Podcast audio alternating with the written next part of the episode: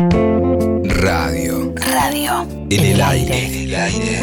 Y el argentino cada vez más está necesitado de hacer, es decir, de participar. Badía. Yo creo que si uno no pasó al pedo por la vida, Hay voces si uno no, no vivió solo para el ombligo de uno que hicieron la radio. y para satisfacer su ego solamente, yo voy a vivir en vos. Juan Alberto Badía. Hola, ¿qué tal? Buenas noches.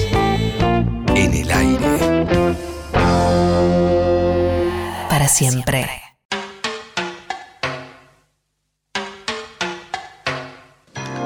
El tren llegó a la estación Ramos Mejía. Juan Alberto y John se bajaron y Juan Alberto le dijo a correr porque llovía torrencialmente.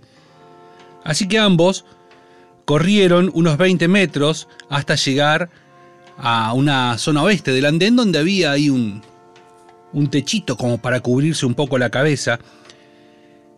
Cerca de la avenida de Mayo, hacia el sur, y Güemes, donde estaba la ex casa de la infancia de Juan Alberto. Cuando estaban por acceder a la escalera, escuchan un ruido y un griterío. Otra vez, el tren rápido, Liniers Castelar, iba por la vía de afuera y un peatón se confió porque vio un tren en el andén y siguió caminando y fue arrollado. Juan Alberto, bueno, su oficio, ¿no? Fue hasta la esquina a ver qué había pasado y se quedó mirando ahí e incluso encontró refugio debajo de un paraguas y se quedó y miraba y se preguntaban qué pasó y bueno, el hombre no vio el tren, ¿no? Se distrajo por unos minutos Juan Alberto. Seguía lloviendo, había unas 20, 30 personas quizás. Y en un momento se da vuelta. ¿Y John? ¿Dónde está John? Juan Alberto giraba sobre su eje, miraba para todos lados, desesperado, ya no le importaba la lluvia, no le importaba nada. John gritó, John gritó una y otra vez, así comenzó como una búsqueda alocada, pero que caminaba dos pasos para un lado, dos pasos para el otro. Se manejaba en un círculo de dos metros cuadrados porque no sabía para dónde ir. Gritó una vez más, John, usando toda su técnica para engrosar la voz y que ese grito salga con la mayor intensidad posible. Era casi un grito a lo Tarzán. A los gritos, ¿dónde estaba John? Se tomó la cara con las manos, se secó el agua que chorreaba sobre su rostro y también sobre su pelo. Se tiró el pelo para atrás. No lo podía creer. Juan Alberto perdió a John Lennon en Ramos Mejía. Juan Alberto perdió a John Lennon en Ramos Mejía. John Lennon estaba perdido en Ramos Mejía. Y la pregunta que se hacía Juan Alberto es, ¿con quién hablo? ¿A quién le pido ayuda? ¿Quién me va a creer que John Lennon está perdido en Ramos Mejía?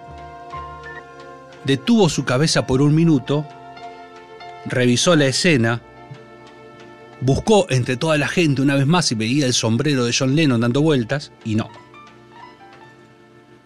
Así que se fue hasta un bar, se sentó en una mesa que daba la, la ventana en, eh, ahí en la avenida de Mayo, como para recapacitar.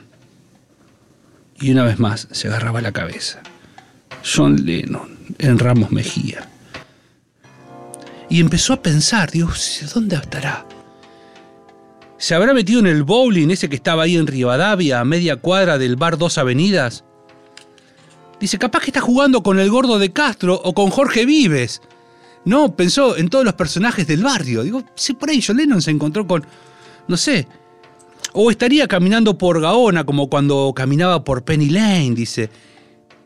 Nada más que era solo, sin su barra de amigos que lo festejaba. No, habría entrado a... Ah, podría haber entrado a Bachi, el bar de los billares, ahí en Gaona y Alvarejonte, a una cuadra de donde vivía él cuando era pibe.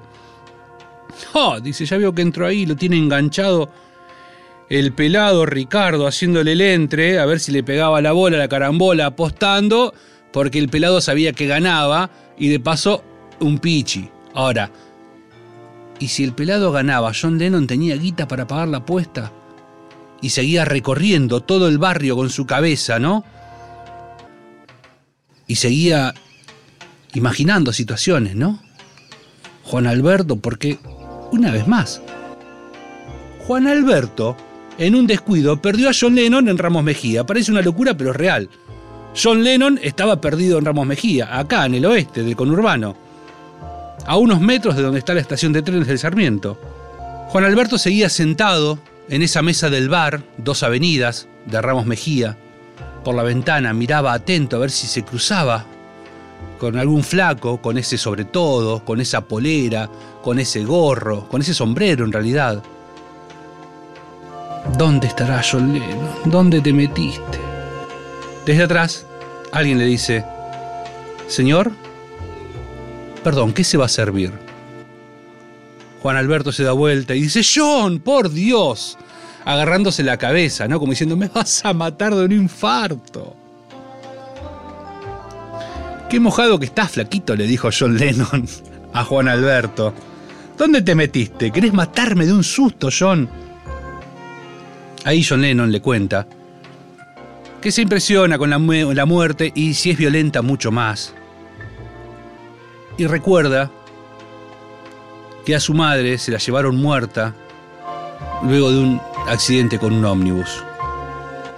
Y como lo vio tan entretenido, consideró que no era quien para quitarle ese placer, así que se fue al baño porque tenía necesidades, se arregló un poco y ahí estaba, en el bar Dos Avenidas de Ramos Mejía, en Latinoamérica, en la Argentina, en Buenos Aires, en Strawberry Fields. Juan Alberto lo miró y le dijo, en Ramos Mejía, en mi barrio, donde nací y pasé mi primera juventud. Ambos se miraron, se abrazaron mientras comenzaron a reír porque el susto ya había pasado.